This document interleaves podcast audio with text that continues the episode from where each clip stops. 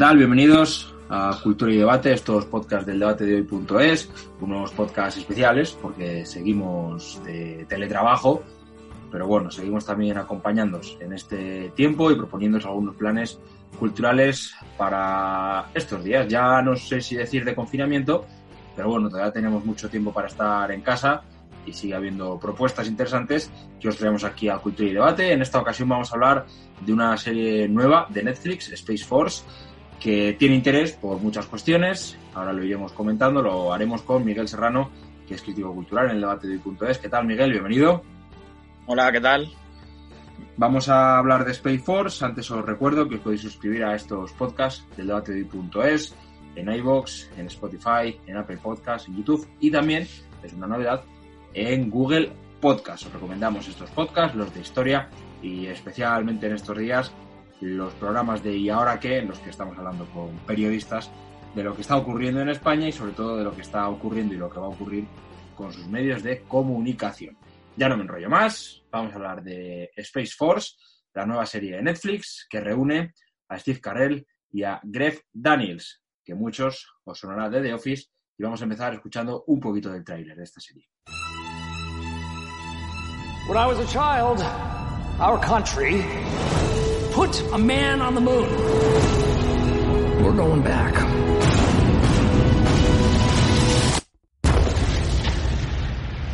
Shit. How many times do I need to apologize? Bueno, pues quizá lo que he dicho antes es el, mayor interés que puede tener la serie ahora mismo o lo que puede llamar la atención eh, cuando uno abre Netflix y, lee Space Force con Steve Carrell y Greg Daniels. ¿Por qué, Miguel? ¿Quiénes son Steve Carrell y Greg Daniels? Por separado ya son importantes, pero si los unimos.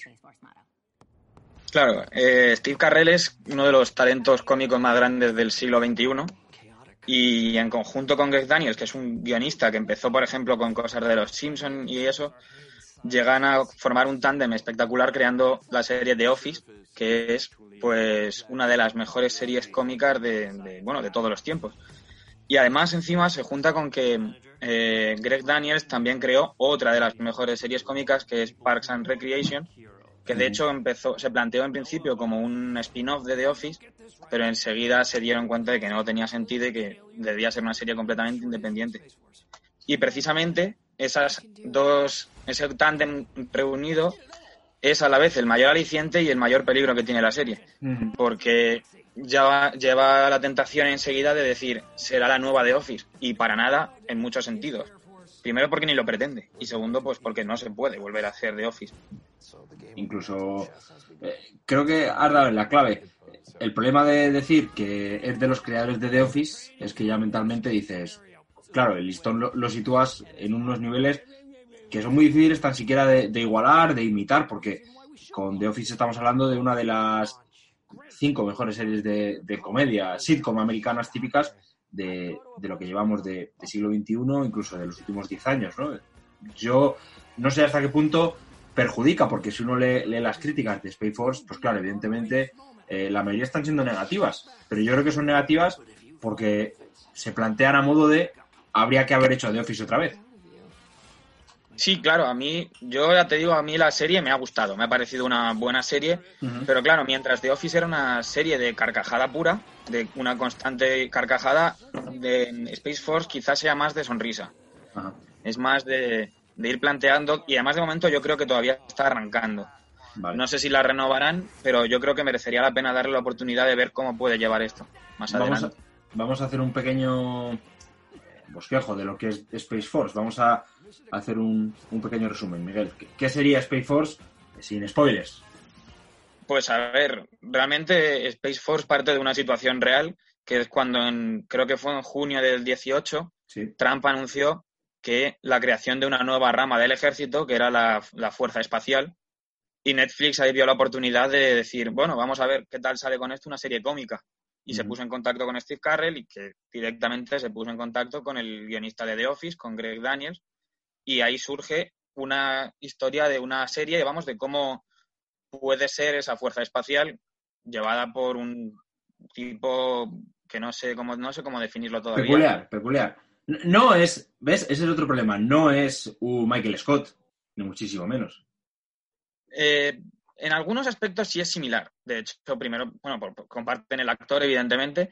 Y luego es rara, es de una forma muy extraña, es muy apto para su puesto siendo completamente inepto. Es un personaje que es eficaz a pesar de que no podría, a primera vista, no puede ser eficaz. Un tío como aquí en McNair o, o, em, Michael, Scott. Vale, eh, realmente encontramos, por lo tanto, eh, una nueva base de ejército de Estados Unidos. Todos sabemos que en Estados Unidos el presupuesto militar pues no es corto, no, no, reparan en gastos, aunque sí que, sí que tienen mucho control, pero eh, digamos que no les falta dinero, tienen una nueva base. digamos que estamos en un futuro podría ser el presente y se trata prácticamente como si fuera el presente, pero es cierto que no todo lo que vemos son cuestiones del presente ya realizadas. Vemos un Estados Unidos con misiones espaciales y que esa Space Force ya se encuentra con, con misiones reales y tendrá que hacer frente a la amenaza de otras potencias, como son, en este caso, el mayor enemigo es China, no, no Rusia. Digamos que la nueva carrera espacial parece que no, que no es contra Rusia, sino contra China, algo que se puede acercar un poco a la, a la realidad y vemos cómo tienen que hacer frente a una serie de, de, situaciones, siempre pensando también en un futuro a medio, a medio plazo, que sería volver a la Luna, habitar la Luna y pensar en, en otros proyectos como sería Marte, algo que tampoco se, se aleja, ahora lo comentaremos, a, a, lo que es la realidad en estos momentos en, en Estados Unidos. Hemos hablado de Steve Carell, que sería el personaje de Magnet, ahora podemos eh, ahondar un poco más en su personaje, pero eh, la serie no solo es Steve Carell, y, creo que tiene un coprotagonista eh, que está a la altura de Steve Carell. De hecho, yo creo que sí, estamos hablando de John Malkovich y su personaje del Dr. Mallory. Yo creo que es el mejor personaje de la serie, porque, bueno, el actor es, está a la altura, claro, es John Malkovich, es un talento colosal tanto para la comedia como para el drama. Y llama la atención que han optado en una serie tan a primera vista cómica mm. por explorar su vis más seria, más racional, aunque con algunas explosiones cómicas, como especialmente se me ocurre el momento en el que no le dejan entrar en el despacho de Magner y tiene que volver a por sus credenciales. Ese andar que lleva, esos andares que lleva bamboleantes, ese tono de voz siempre a mitad de camino entre temblón y, y redicho. Sí, es verdad, es verdad. Eh, John Malkovich, que creo que hace un papel excelente. Yo, yo también diría que es el mejor personaje de, la serie. Además, yo creo que es el que también van construyendo más a lo largo de, los capítulos. Se va, se va viendo cierta, cierta evolución. Lo que nos llevaría otra vez, quizá lo, lo hemos al principio, pero es que va, a ocurrir siempre, ¿no? Si uno empieza ya a pensar. Steve, The Office, Steve Carell y Michael Scott tienen la capacidad de que los personajes que hay a su entorno también son muy buenos. Consigue hacer de los personajes de su entorno de grandes personajes, no es una serie que se centre en el protagonista simplemente. En el caso de The Office, pues tenemos, por ejemplo, eh, de Dwight, Jim, viendo cómo sus personajes también evolucionan, eh, uno ve la evolución de John Malkovich, del Dr. Mallory, y se da cuenta de que es cierto, ¿no? Que, que, que Gref, eh, Daniel sabe crear esos personajes secundarios y darles un nivel espectacular. Y sobre todo sabe hacerlos interactuar. Porque en el caso de Space Force, cuando los mejores niveles alcances, cuando están juntos, Em, Steve Carell y John Malkovich. Cuando interactúan con sus dos caracteres tan opuestos, pero a la vez complementarios, tienen unos choques con unos insultos muy suaves y muy, muy bien dirigidos. Y, a la vez con un toque de humanidad, de relación de compañerismo y casi amistad que, bueno, llega a, bueno, es lo que pasa con, con Greg Daniels desde siempre. Greg Daniels es un creador que no sabe hacer series sin personajes con los que uno se pueda encariñar. De hecho, volvemos a The Office otra vez, la primera temporada fue más floja porque quiso ser una transliteración directa de la versión británica, pero claro, Steve Carell no es Ricky Gervais, que era el protagonista, y en la primera temporada cuesta más empatizar con ese Michael Scott mm. y tiene que hacerlo más entrañable, más humano, para que luego llegamos a, a lo que a la pena que da despedirse de los personajes al final de la serie. Y pasa con, también en Parks and Recreation. La primera temporada siempre son como más de prueba ah. y explotan a partir de la segunda. Por eso tengo la esperanza de que renueven esta.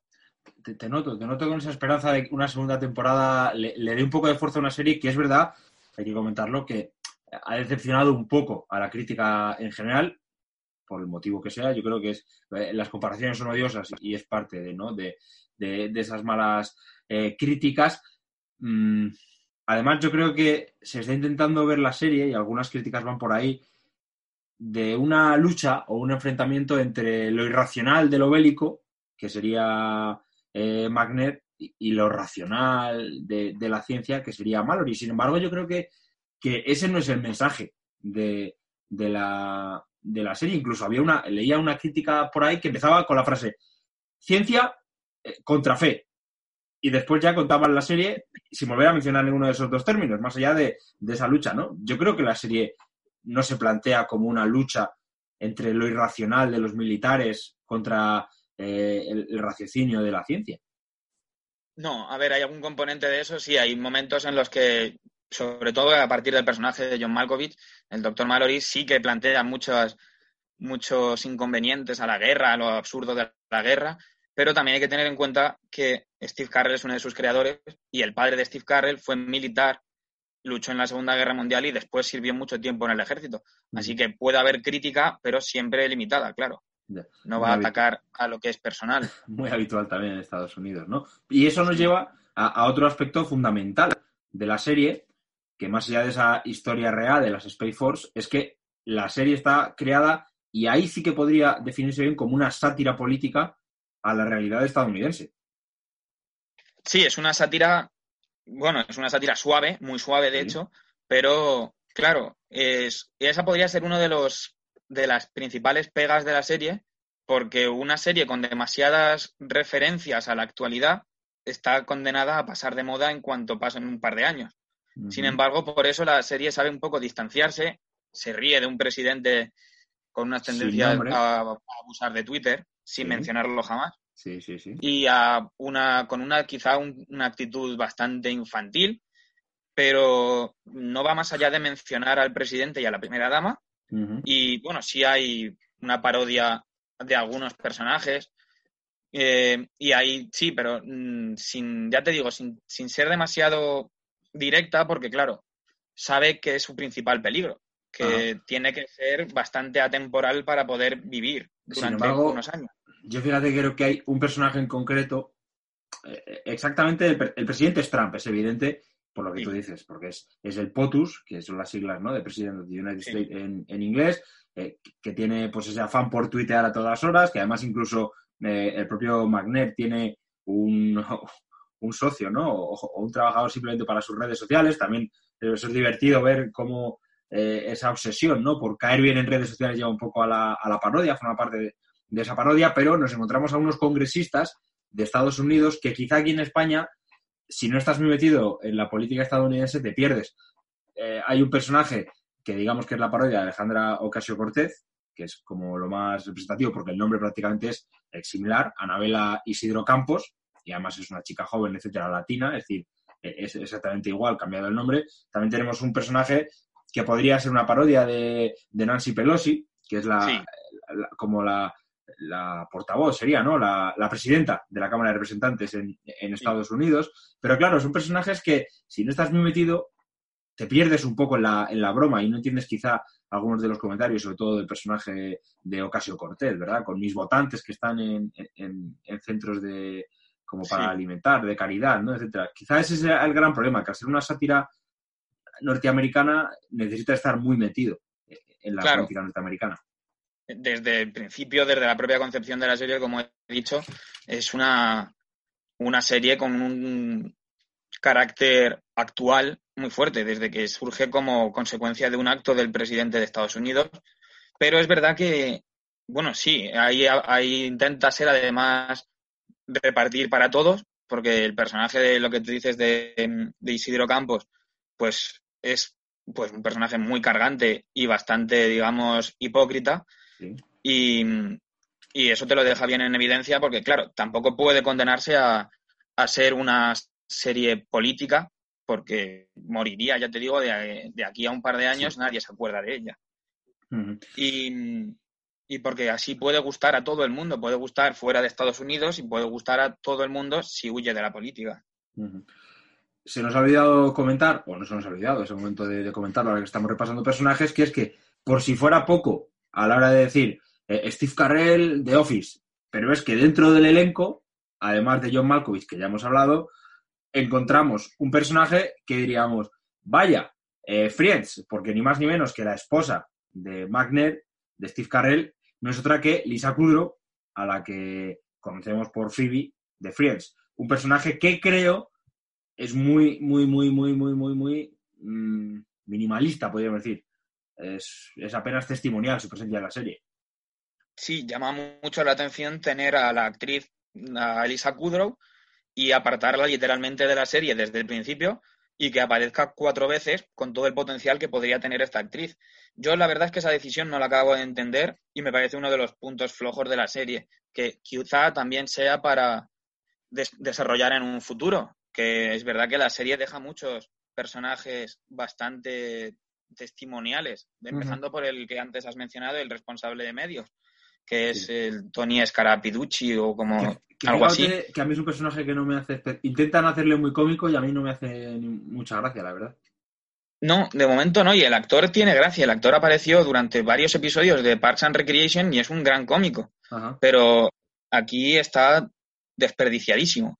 No uh -huh. lo entiendo. Igual también eso falla, ¿eh? Todavía falla por desarrollar los personajes, pero igual necesita que se vaya cociendo la serie para meter más espacio. También pasó en, volviendo a The Office. En la primera temporada brillan tres personajes y el resto van, yeah. van apareciendo poco a poco, teniendo sus momentos. Sí, sí. No, los, no sé qué va a pasar, la verdad, pero sí, eso es uno de los fallos de la serie, es cómo desperdicia bastante a algunos personajes. Más asuntos de la serie que podemos dar pinceladas. Entra en juego otro aspecto fundamental de la nueva carrera espacial, podríamos decir, que es el sector privado, y uno de los capítulos está protagonizada, digamos, por una magnate que, intenta vender a, a, las fuerzas espaciales sus productos. O sea, otro, otra pincelada de que yo creo que es una serie construida en base a la... O sea, realmente está construida en base a eso, a ir dando eh, puntos de vista sobre aspectos que están ocurriendo ahora mismo de una manera o de otra. Sí, es una serie hecha especialmente para los aficionados al tema de la nueva carrera espacial y a, bueno, de hecho, el mismo despacho que de sí. Mark Nerd es un homenaje entero a todo, el, a todo el, al espacio. Ahora lo comentamos. Y por eso también creo que se ha vendido, ha habido un error al intentar venderla como la nueva de Office y no como la, la serie espacial que debería ser. Sí, una Porque... serie espacial cómica, o sea, una serie para, sí, sí, ciertamente. Y ni siquiera demasiado cómica. Uh -huh. Porque ya te digo, no es tan delirante como otras series, sino uh -huh. que tira más por un lado, quizá en algunos aspectos incluso más serio y humano. La relación, sí, de, por ejemplo, de Mark Nerd con su hija, ahí no hay apenas comedia. Y sin embargo es una buena relación. Uh cierto, cierto, cierto, la verdad que sí. Eso, la, la historia también familiar de, del protagonista es interesante y no es, y no es una comedia. Su, no. Es un padre que, pues por lo que sea, eh, se queda solo con su hija, y, y, es un adolescente en un lugar cambiado de su... Además que van a la América profunda. O sea, es que se van a... A, Colorado. A Colorado, de, viniendo de Washington. Por lo tanto, pues es, eh, también es el choque cultural, ¿no? En Estados Unidos, que también hay que estar un poco atento a la realidad norteamericana para, para acabar de entenderlo, ¿no? En su máxima expresión. Pero bueno, ahí quedaría. Y lo que comentabas tú de que es un homenaje al, al espacio, a cualquiera que le guste mínimamente el asunto espacial, encontrará detalles en la serie que le, que le gustarán mucho. Por ejemplo, eh, en el despacho de McNair, o podríamos decir en la antesala de su despacho, donde tiene a su secretario, por cierto, un personaje bastante bueno, me, me, gusta ese, ese general, me gusta, eh, pues podemos encontrar eh, los emblemas de dos misiones pues históricas de, de la NASA, el Apolo 13, Houston tenemos un problema, y también la de la Gemini 12, que sería la, última misión Gemini antes del programa Apolo y donde coincidieron, por un lado, Buzz Aldrin en su primera misión, Buzz Aldrin después participaría en la misión Apolo 11 con eh, Jim Lovell, que participa en Apolo 13. Por lo tanto, es una misión histórica y después, quizá lo más interesante, lo que más envidia puede dar a, aquellos que gusten del espacio es ver lo que tiene detrás Magner de, de su silla. Podemos ver prácticamente eh, una muestra de todos los cohetes que ha utilizado la NASA en su, en su carrera. Vemos el, Saturno 5, vemos el Titán, podemos ver eh, una, un módulo lunar ensamblado con, la, con el Columbia, por lo tanto eh, es muy entretenido y este sería el, el, mayor detalle que nos vuelve a unir con la actualidad norteamericana, podemos encontrar una maqueta del lanzador SLS, que es el que va a utilizar en estos momentos la NASA, el que está eh, desarrollando la NASA en las misiones para volver a la Luna en 2024 en lo que se ha llamado el programa Artemisa. Por lo tanto, es una serie que, que nos deja muchos detalles de que está muy, muy, muy cuidada. Y a mí, por ejemplo, cuando, cuando vi ese, esa maqueta de, un cohete que se está utilizando en estos momentos, pues me llamó mucho la atención. No sé, creo que es una serie que en ese aspecto, pues hombre, a, a, a mí personalmente, que me gusta mucho, mucho la cuestión espacial, eh, pues me, me, llamó mucha atención y, y, sí que me ha gustado. O sea, realmente en ese aspecto me ha gustado. Quizás no ha sido una serie con la que me, me he reído a carcajadas, como tú decías al principio, no es de Office, pero es una serie entretenida y, y, a nivel visual creo que está muy bien también, ¿eh? O sea, cómo está recreada la, la, situación. Técnicamente es muy superior a, por ejemplo, a The Office porque no, no busca ese falso documental. Claro, claro tiene, tiene muchos más medios, es una serie con muchísimos medios y además con buen con buen gusto, está muy bien hecha. Sí, sí, por lo tanto yo creo que para, para ir terminando podríamos hablar de que es una serie interesante, una serie que hay que ver, claro, hay que eliminar prejuicios, ¿no? Podríamos terminar diciendo que hay que eliminar prejuicios. Eh, aunque sea Steve Carrell, no es una serie en la que vas a estar riéndote todo el rato, eh, aunque sea de los creadores de The Office, no es The Office, y aunque te la vendan como una comedia, tienes que verla como una serie no sé, no sé cuál sería la palabra. Pues eso, como tú decías, ¿no? Para echarse una sonrisa. Para pasar un sí. buen rato, ¿no? Sí, es para pasar. Sí, entretenida, es muy entretenida. Mm. Y además, yo creo que tiene potencial para explotar en buena comedia si sigue adelante. Ya eh, hay dos episodios de esta temporada que son especialmente brillantes en cuanto a comedia, que es el segundo, el del mono sí. y el perro, sí, y el de las maniobras de guerra. Esos dos, que además coincide con que son los dos mejores eh, momentos de, inter de, interacción entre Steve Carell y John Malkovich. Cuando vemos a Steve Carell pro eh, proponer sus planes locos mm. y a John Malkovich intentar poner ahí razón, aunque al final se deja arrastrar. En eso es un poco también relación quijotesca, ¿no? Entre, sí. entre Steve Carell y eh, McNair y el Dr. Mallory. Se deja siempre arrastrar por las locuras de su jefe, porque en el fondo él también está muy loco. Mm -hmm. Sí, sí, es verdad, es verdad. Cierto, esa, ese paralelismo es muy interesante. Pues sí, la verdad que sí. Ese episodio de los Juegos de Guerra es especialmente divertido. Ahí sí que es un episodio en el que te, en el que te ríes, en el que te ríes simplemente por reírte, o por, sí. por, por, por, la locura que ves en, en, en pantalla. Muy bien. Eh, tú dices de renovar, eh, estaba revisando ahora, sigue estando entre las 10 más vistas de, de, Netflix ahora mismo en España, que dada la situación eh, es un logro. Además, ahora mismo Netflix tiene, ha sacado eh, la artillería con el documental de Jordan, etcétera. Por lo tanto, eh, está situada en una buena posición y yo creo que el final está muy, muy, muy abierto.